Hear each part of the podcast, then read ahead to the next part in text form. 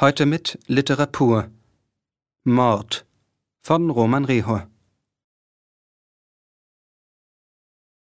Wie fühlt es sich an, wenn man stirbt?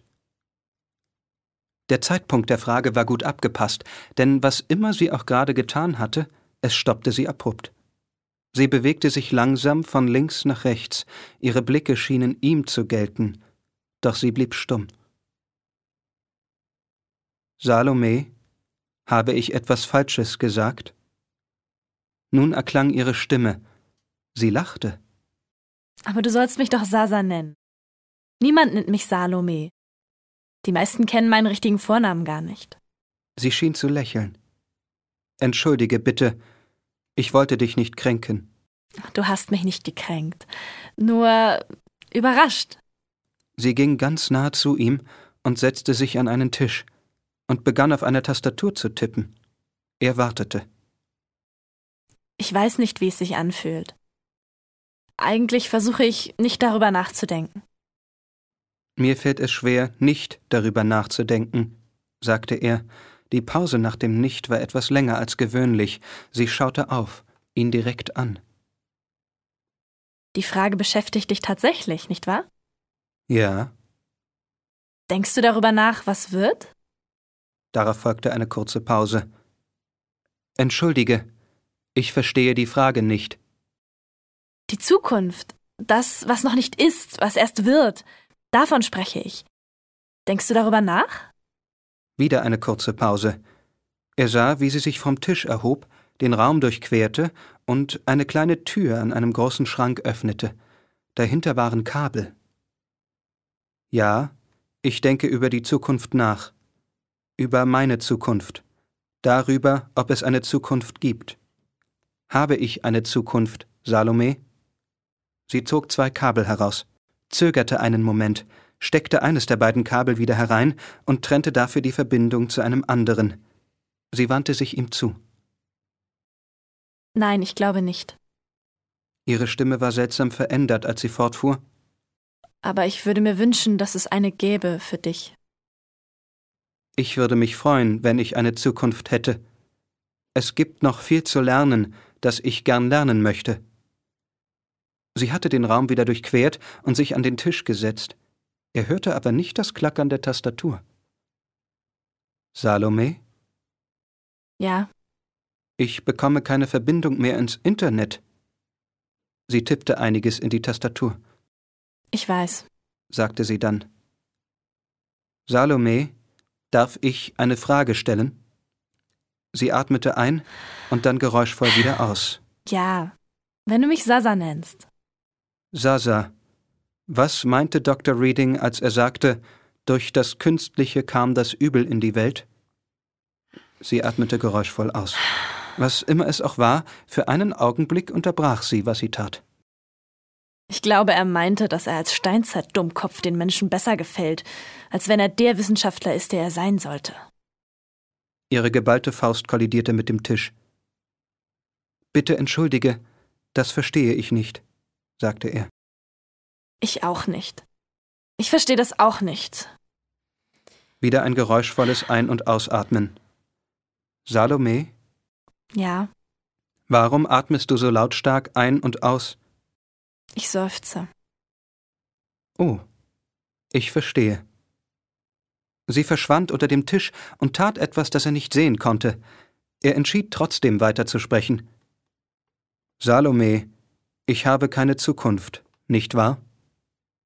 Ihr Kopf lugte hinter dem Tisch hervor. Was lässt dich das denken? Ihre Stimme war leiser als gewöhnlich. Ich habe den Test nicht bestanden. Nein. Kein normaler Mensch kann die 500. Stelle von Pi nach dem Komma nennen. Ich bin nicht normal. Nein, das bist du nicht. Aber darum geht es im Test nicht. Worum ging es in dem Test? Zu lügen. Ihr Kopf verschwand abermals hinter dem Tisch. Für eine Weile sagten sie beide nichts. Dann erblindete er. Salome? Ja. Ich kann nichts mehr sehen. Ich weiß. Für einen Moment versuchte er, seinen fehlenden Sinn zu kompensieren. Es gelang ihm nicht.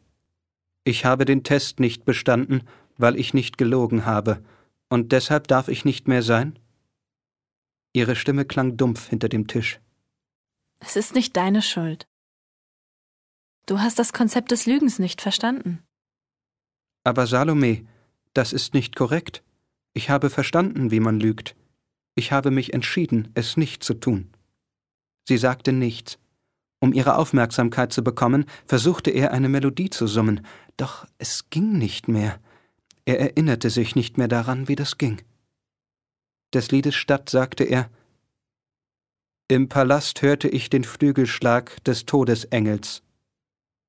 Sie schien einen Satz nach oben zu machen, trat hinter dem Tisch hervor. Für eine lange Weile hörte er nur, wie sie atmete. Unruhig. Wo hast du das her? Aus einem Buch. Und warum zitierst du es gerade jetzt? Weil ich es schön finde.